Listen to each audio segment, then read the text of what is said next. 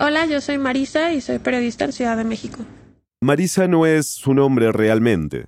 Pidió que la llamáramos así para preservar su identidad, y pronto van a entender por qué. Cuando empezó la pandemia, Marisa estaba trabajando para un medio internacional cubriendo América Latina, y como muchos, terminó trabajando desde su casa apenas declararon el estado de emergencia.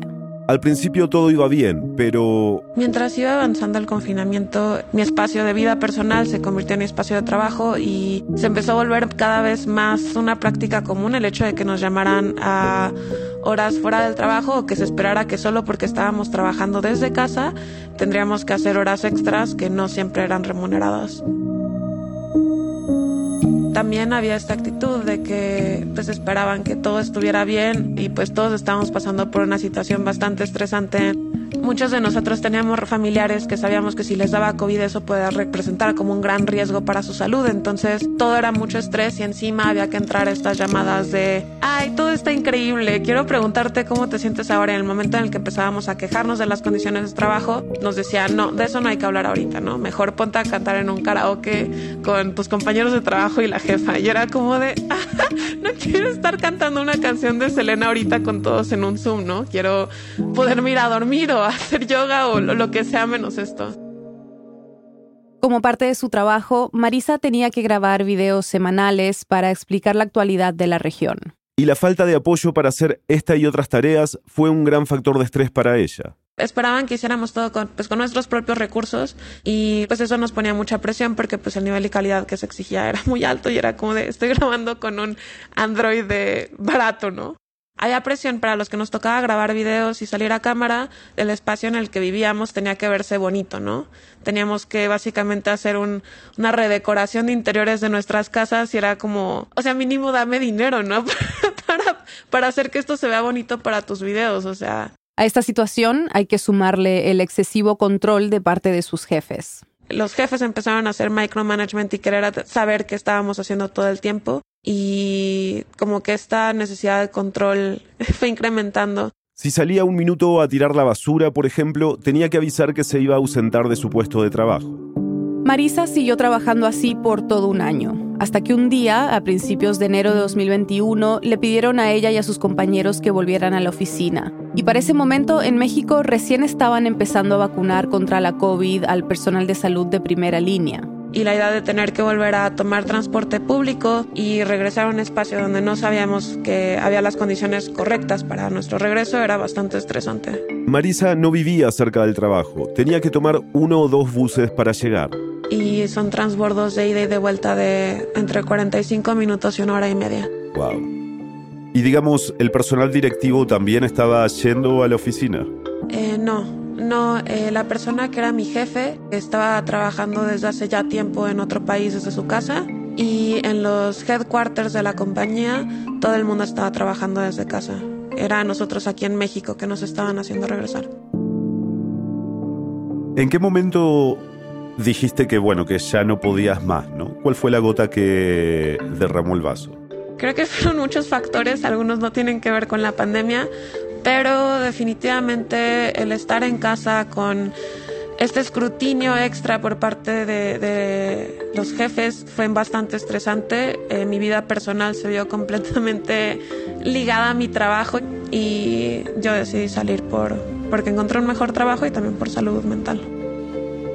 Y desde inicios de 2021 hasta finales de 2021 hubo una salida de cerca de 5 o 6 personas, todas en dominó y era algo que nunca antes había pasado.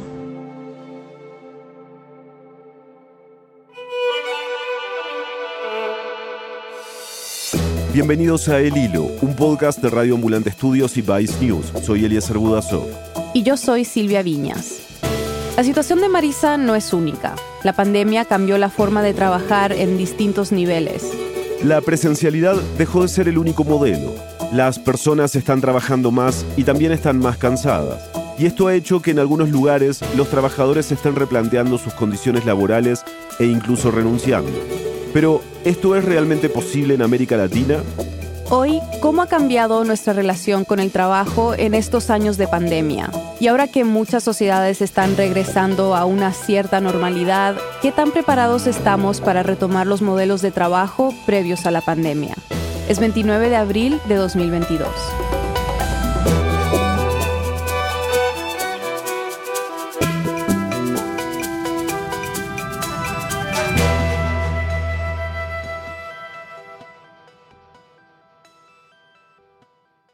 Bueno, antes de hablar sobre estos años de pandemia, me gustaría ir un poco hacia atrás por un momento, porque me imagino que no es la primera vez que una crisis global cambia la manera en que trabajamos, ¿no? Uno de los primeros ejemplos que se me viene a la cabeza de estas crisis a nivel global y su impacto en el mercado de trabajo es, por ejemplo, la Segunda Guerra Mundial. Ella es Estefanía Pozo, periodista argentina especializada en economía y finanzas y columnista del Washington Post. Recordemos que las mujeres trabajamos hace milenios adentro de nuestros hogares cuidando, criando, pero eso no tenía una retribución económica, era casi un rol que venía adosado al sexo asignado al nacer a la persona y eso no tenía valor monetario. ¿Qué es lo que empieza a suceder? Las mujeres, producto de la guerra y de las masivas incorporaciones de los varones a los ejércitos, tienen que quedarse a cargo de los hogares, tienen que generar también el ingreso para esos hogares y ahí, por ejemplo, se dio una escala, digamos, sensiblemente grande de incorporación de mujeres al mercado de trabajo formal, al mercado de trabajo pago. Ese, por ejemplo, es uno de los ejemplos rápidos que se me viene a la cabeza de cómo una crisis global impacta el mercado de trabajo. Bueno, hablemos entonces de, esta crisis actual. ¿Cómo ha cambiado la forma en que trabajamos en estos años de pandemia? La pandemia me parece que cambió la forma de trabajar en distintos niveles, pero tenemos que mirar esos cambios desde la lupa de las clases sociales, porque no es el cambio igual para todas las personas.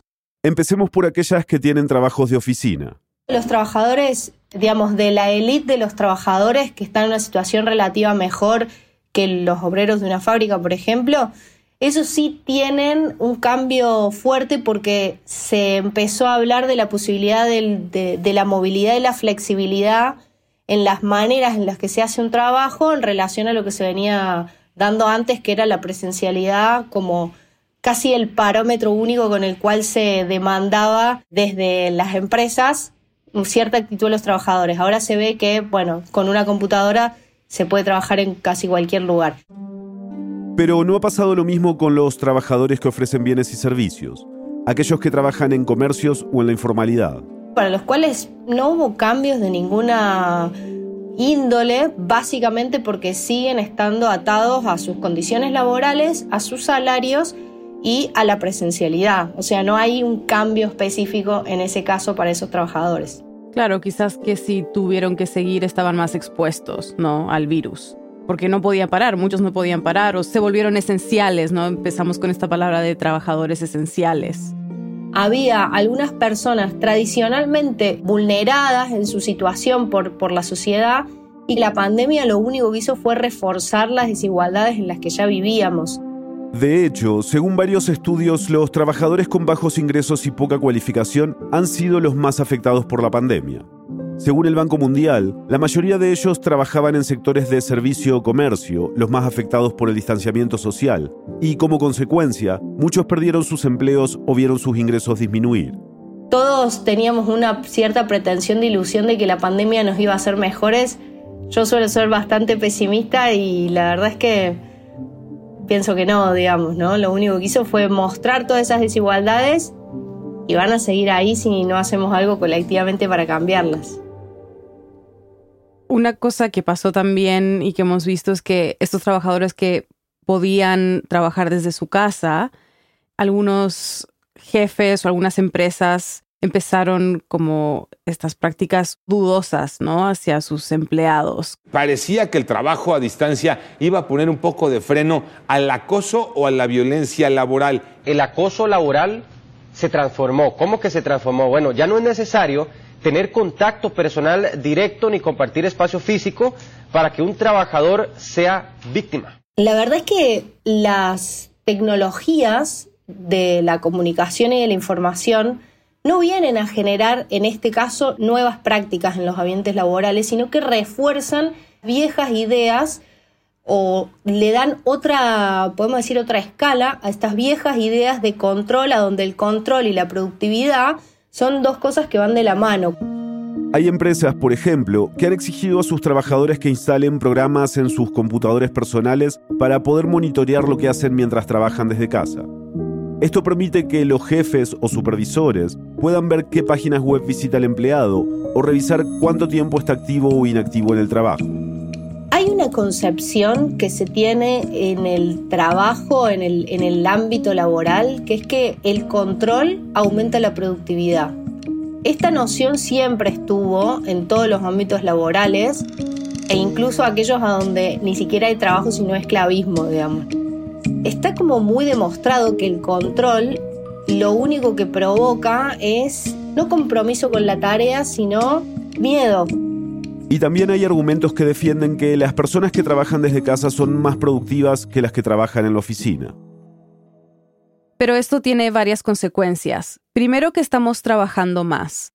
La Escuela de Negocios de Harvard hizo un estudio con más de 3 millones de personas que reveló que durante las primeras semanas de confinamiento la jornada laboral promedio aumentó casi 50 minutos. Otros análisis muestran que los jefes no siempre respetan el derecho a la desconexión y muchos empleados han desdibujado la frontera entre la vida personal y laboral. Todas las personas que trabajamos tenemos que poder desconectarnos de la tarea y de las demandas de lo laboral. Las tecnologías de la comunicación y la información un poco lo que hacen es borrar esa diferencia que teníamos entre el ambiente laboral y la vida personal, porque básicamente nuestro jefe en general tiene nuestro WhatsApp. Entonces, eso hace que esa continuidad o esa potencialidad de continuidad de contacto nos pone frente a una situación gris que antes no existía. Según un estudio de Global Web Index, el 74% de trabajadores a distancia revisa su correo fuera del horario de trabajo. Todo esto ha generado que en varios países de Latinoamérica se estén discutiendo leyes sobre el derecho a la desconexión digital. En el caso de Argentina, por ejemplo, se batió mucho eso y pasó una ley en la que, bueno, efectivamente se reconoció como derecho. La ley establece que el trabajador no está obligado a responder ningún mensaje laboral hasta que empiece su jornada. En México, durante la pandemia entró en vigencia un artículo de la Ley Federal del Trabajo que establece lo mismo. Y otros países como Colombia y Chile también han aprobado leyes o regulaciones similares. Te diría que depende de cómo el sistema político entiende que eso es una prioridad para la protección de los derechos de los trabajadores en ese país. Debería ser una demanda inmensa, al tope de las prioridades. Después de la pausa, ¿qué pasa cuando en una economía como la de Estados Unidos los trabajadores se replantean sus condiciones laborales? ¿Y por qué después de dos años de trabajar desde casa muchos empleados no quieren regresar a la oficina? Ya volvemos. Continúan las actividades del Radioambulante Fest, nuestra celebración del pensamiento y el periodismo en audio. Así que toma nota. Una de las voces más interesantes de nuestros tiempos, Rita Indiana, música, escritora y visionaria nacida en República Dominicana, charlará con Daniel Alarcón, presentador y productor ejecutivo de Radioambulante, este 4 de mayo y por supuesto tú eres nuestro invitado principal. Además, tendremos una pitch session donde escucharemos a varias personas proponer sus historias para Radioambulante y recibir retroalimentación del equipo editorial. Visita radioambulante.org para más información sobre cómo comprar accesos. Cada boleto contribuye a sostener nuestro periodismo. Este mes en Lupa, policías persiguiendo a un hombre lobo en las calles de un pueblo en México. Todo un sector de Guayaquil intimidado por grafitis de chanchos. Una multitud de quiteños con palos y candela dispuestos a acabar con quienes les hicieron creer que había llegado el fin del mundo.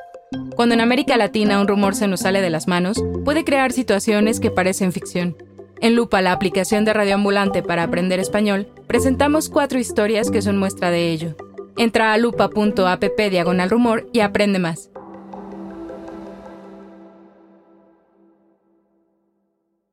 Estamos de vuelta en el hilo. En todo el mundo, la pandemia ha sido responsable de diversos fenómenos en el trabajo. Pero en Estados Unidos se ha dado uno bastante inesperado. A un ritmo histórico están renunciando los estadounidenses a sus empleos. Sobran empleos y faltan trabajadores en todo el país. El fenómeno se ha bautizado como la gran renuncia. De hecho, los datos de renuncia son realmente impresionantes. Según el Departamento de Trabajo de Estados Unidos, alrededor de 4 millones y medio de personas renunciaron a sus empleos el pasado noviembre. Antes de la pandemia, en noviembre de 2019, hubo un millón de renuncias menos. Los sectores más afectados fueron el transporte, la industria hotelera y los servicios de entretenimiento. Creo que por primera vez en mucho tiempo, de manera masiva, en Estados Unidos se está hablando del mercado de trabajo y de la situación que atraviesan los trabajadores y las trabajadoras a una escala diferente a la que veníamos viendo con anterioridad. La pandemia lo que puso de manifiesto en Estados Unidos es las condiciones laborales, los salarios, cuáles son las pretensiones de los trabajadores en un contexto de mercado muy flexible que puede responder a la demanda de toda esa cantidad de trabajadores de forma satisfactoria. No es lo mismo renunciar en una economía muy chiquita que está cayendo a renunciar en una economía como la norteamericana, a donde el desempleo realmente no es un problema masivo, ¿no? Entonces creo que mm, en cierto sentido es un avance en términos relativos de los trabajadores que puedan decir esta situación no me favorece, esta situación no me satisface, ¿no? Claro, pero en Latinoamérica algo así es, o sea, no es nada realista. En América Latina, eh, en lugar de hablar de la gran renuncia, deberíamos decirle la gran supervivencia, ¿no? Porque de manera masiva la realidad laboral de América Latina es más el trabajo informal, la economía popular. Más del 50% de los trabajadores de la región laburan en la informalidad. Todo eso, por supuesto, pone a gran parte de la población en situaciones muchísimo más delicadas. Hay personas que están viendo de qué forma generar ingresos solamente para comer. La pandemia generó unos niveles de pobreza e indigencia que no se veían en la región en muchos años. Y pensar en renunciar a tu trabajo es casi dejar de lado lo único que te mantiene adentro del sistema. Con lo cual, la gran renuncia en América Latina es sinónimo de la gran supervivencia post pandemia, ¿no? Ahora que las infecciones y hospitalizaciones por COVID han caído, las economías del mundo están retornando a una cierta normalidad. Y con eso, poco a poco al trabajo presencial. Pero hay muchas personas que se resisten a volver a la oficina. Según una investigación de noviembre de 2020, 65% de los trabajadores en América Latina no quiere regresar al modelo de trabajo presencial y 45% de ellos ven el trabajo a distancia como un beneficio derivado de la pandemia. Las razones son muchas, pero la económica parece ser una de las principales. El precio de la gasolina, las tarifas del transporte y el pago de los almuerzos en la calle significa que un día en la oficina puede ser pesado para el bolsillo. Antes de la pandemia, la gente generalmente absorbía estos costos sin siquiera dudarlo, pero ahora es diferente. Ir a la oficina requiere de que vos tomes un transporte, de que dediques tiempo o de que agregues a tu jornada laboral un tiempo destinado, por ejemplo, al transporte. Dependiendo de cuán lejos vivís de tu trabajo, eso puede representar una porción importante incluso de tu jornada laboral. Además de tener que eh, usar el transporte público, que por lo general en las grandes ciudades siempre está colapsado. Creo que la resistencia a volver a la oficina tiene que ver principalmente con la cuestión del transporte, con el trastorno que eso significa y mm, esto es una hipótesis. Me animaría a pensar que la pandemia nos quitó ciertas habilidades sociales. Muchos gerentes de empresas sienten que el trabajo remoto hace difícil crear y mantener lo que llaman cultura corporativa y la colaboración entre los empleados. Y en grandes compañías como Microsoft han organizado conciertos, degustaciones de cerveza e incluso cursos de pintura para incentivar a sus empleados a volver a la oficina. Pero aún así no han logrado que todo el mundo regrese. Es por eso que muchas empresas están tratando de implementar un modelo híbrido que combine algunos días en la oficina y otros días de trabajo remoto. Mira, yo creo que pedirle a las personas que vuelvan a la oficina cuando no hay un argumento realmente que tiene que ver con cómo su presencia cambia la calidad o el trabajo en sí mismo, es una idea vieja, es una idea de management muy viejo, de recursos humanos, de gestión de los recursos humanos muy viejo. No hay razón para pedirle a los trabajadores que vuelvan si su presencia no garantiza un cambio concreto en la tarea. No existe. Como vimos con el caso de Estados Unidos hace unos minutos, los ya más de dos años de pandemia han cambiado las prioridades de los trabajadores. Según el índice de tendencia laboral de Microsoft, más de la mitad de los encuestados dicen que es más probable que ahora pongan su vida familiar y personal antes que el trabajo. Además, el 70% de los trabajadores latinoamericanos afirma que ahora son más propensos a priorizar su salud y bienestar por encima del trabajo. Para aquellos trabajadores y trabajadoras que son la élite de los y las trabajadoras, las prioridades seguramente serán acomodar su trabajo a la vida para que su vida no sea el trabajo, o sea, trabajar para vivir, y para aquellos trabajadores y trabajadoras para los cuales es más difícil tener poder de definir sus condiciones laborales, quizás su prioridad es, generar ingresos, llevar un plato de comida a su casa. Y generar un ingreso que seguramente le va a servir para tapar los huecos que le dejó la pandemia, porque el nivel de endeudamiento de las familias en gran parte de los países aumentó muchísimo con la pandemia. Y encima ahora estamos atravesando un contexto global muy incierto que también le pega al ingreso de los trabajadores porque está acelerando la inflación. El año pasado, la inflación ya había subido en la mayoría de los países de la región, y este año se espera que alcance sus niveles más altos de los últimos 15 años. Y los salarios no están acompañando los niveles de inflación que está habiendo a nivel global.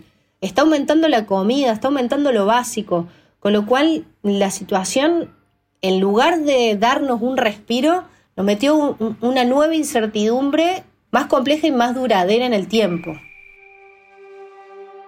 En un mundo ideal, ¿qué cambios positivos o enseñanzas sobre el trabajo crees que debería dejarnos esta pandemia? Creo que la pandemia hubiese sido una buena oportunidad para que los y las trabajadoras pensemos nuestra vida más allá de nuestro trabajo, cómo queremos vivir nuestra vida y sobre todo que el sistema económico garantice algo que las economistas feministas vienen defendiendo hace mucho, que es la sostenibilidad de la vida de toda la población. La economía tiene que estar en función de que todos los seres humanos puedan desarrollarse y el mercado de trabajo es una de las maneras que tenemos para que eso suceda. Creo que mm, eso no sucedió, que es una oportunidad perdida, pero en mi deseo hubiese sido ideal que podamos eh, garantizarle y podamos entender que la subsistencia es un derecho humano básico y que no puede haber en el planeta gente que, que tiene comprometida la subsistencia.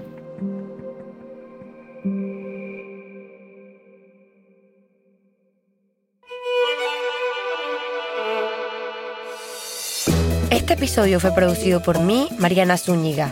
Lo editaron Silvia Viñas, Eliezer Budasov y Daniel Alarcón. Desiree Yepes hizo el fact-checking. La mezcla y el diseño de sonido son de Elías González con música compuesta por él y por Remy Lozano. El resto del equipo de El Hilo incluye a Daniela Cruzat, Inés Renique, Denis Márquez, Samantha Proaño, Paola Leán, Elsa Liliano Ulloa y Camilo Jiménez Santofimio. Daniel Alarcón es nuestro director editorial. Carolina Guerrero es la CEO de Radioambulante Studios. Nuestro tema musical lo compuso Pauchi Sasaki. El Hilo es un podcast de Radioambulante Studios y Vice News. Gracias por escuchar este episodio. Recuerda que ya empezó el Radioambulante Fest 2022, nuestro festival virtual sobre pensamiento y periodismo en audio. Si te perdiste alguna charla o taller de tu interés, aún puedes acceder a ella. Ve a radioambulante.org barra fest y pulsa en el evento. Al pagar tu boleto, la grabación será enviada a tu correo al final del festival. Gracias por escuchar.